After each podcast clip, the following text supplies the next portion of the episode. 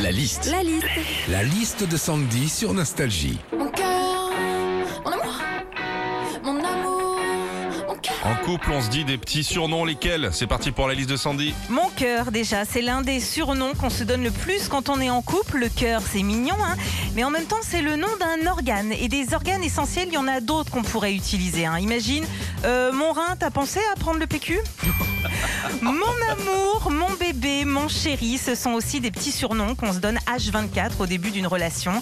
Mon amour, t'as pensé à fermer la porte Chéri, tu pourras prendre le pain Alors faut en profiter, hein, parce que 15 ans après, notre nouveau surnom, c'est... T'as pas rincé l'éponge. T'as pas débarrassé le lave-vaisselle.